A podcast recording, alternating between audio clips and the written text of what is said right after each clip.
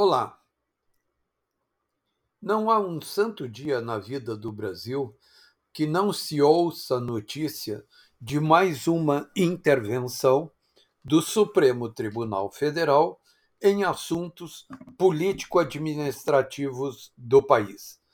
Na prática, é o Supremo governando, logo o poder de Estado que não depende de votos que não tem legitimidade para isso. Nesta segunda-feira, o Supremo Tribunal Federal formou maioria para permitir a ampliação do programa social, agora chamado de Auxílio Brasil, sem que o mesmo esbarre nas limitações da lei eleitoral, que impede o aumento desse tipo de gasto a partir de 1 de janeiro de 2022. Seis ministros já votaram pelo entendimento de que a determinação judicial para o governo regulamentar uma renda básica para os cidadãos se sobrepõe aos obstáculos legais de um ano de eleição. A Constituição brasileira tem 250 artigos e justamente por isso é uma porcaria. Vejam bem, a Constituição americana tem apenas 17 artigos e perdura desde o século XVIII. A Constituição brasileira tem apenas 33 anos e já precisa ser mudada. Seus 250 artigos permitem que os 11 capas pretas, sem a legitimidade do voto, se alcem como poder acima dos poderes de Estado que derivam do voto, ou seja, da vontade popular, e se imponham por meio de um negócio chamado hermenêutica.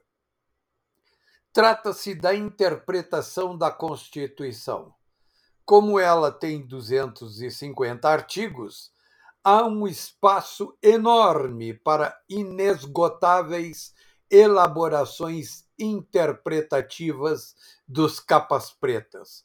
E a sociedade brasileira fica à deriva, dependendo dos humores de suas excelências, os sem voto. O relator da ação foi o ministro Gilmar Mendes, o imperador da hermenêutica.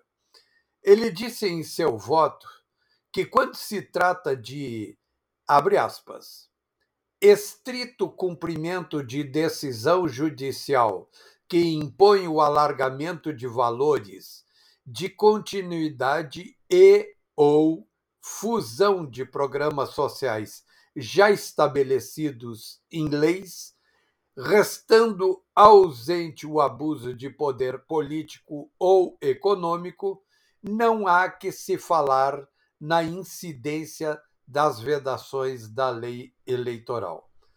Para o ministro rei da hermenêutica, o descumprimento da uh, decisão, decisão judicial é que seria crime de responsabilidade.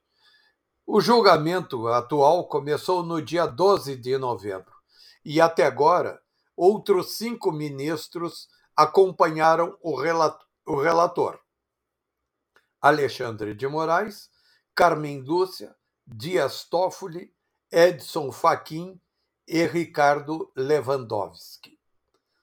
O obstáculo da lei eleitoral tem sido justamente um fator de pressão para o governo Bolsonaro, que corre contra o tempo para obter a aprovação da PEC dos precatórios, que vai abrir espaço no orçamento para bancar um auxílio de 400 reais, como determinou o presidente Jair Bolsonaro. Pela lei eleitoral, ao menos uma parcela do novo valor precisa ser paga ainda neste ano, mas a demora na votação da PEC pode comprometer a operação.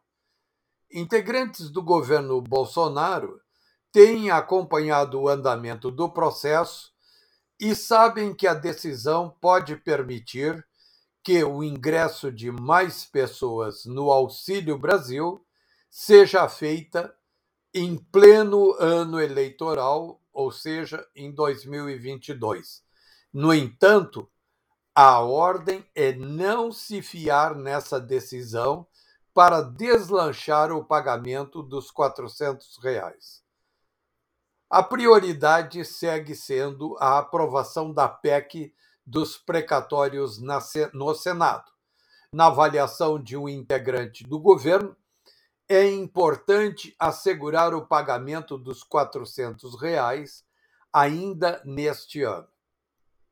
O ticket médio do primeiro pagamento do Auxílio Brasil ficou em 224 reais pagos a 14 milhões e 600 mil famílias, enquanto os vagabundos do Senado Federal não se mexem para votar a matéria, que já foi aprovada em dois turnos pela Câmara dos Deputados o governo Bolsonaro espera levar o Auxílio Brasil de ao menos 400 reais para mais de 17 milhões de famílias.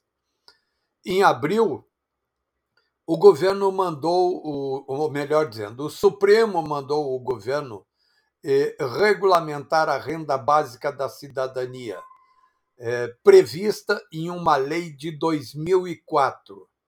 E isto deveria ser feito até o fim de 2022. Na prática, a decisão obriga o governo a zerar a fila do atual programa social e ampliar os valores pagos aos beneficiários. Isso é o que se chama de Brasil da nova língua como apontado pelo escritor inglês George Orwell. As palavras são totalmente torcidas e se prestam para qualquer coisa, porque destituídas de valor e significado preciso. A tal ponto chegamos que as esquerdas unidas agem contra a aprovação do Auxílio Brasil agem contra a assistência do Estado Nacional a 17 milhões de famílias desassistidas, em algo antes jamais visto, uma vez que a especialidade das esquerdas sempre foi a de usar dinheiro público, ou seja, dinheiro dos cidadãos, para distribuir aos mais pobres. Essa é a maneira de manter eternamente a pobreza e escravizar politicamente os pobres, vinculando-os a políticas de bem-estar social que somente garantem o atraso e a miséria eternas. Até mais.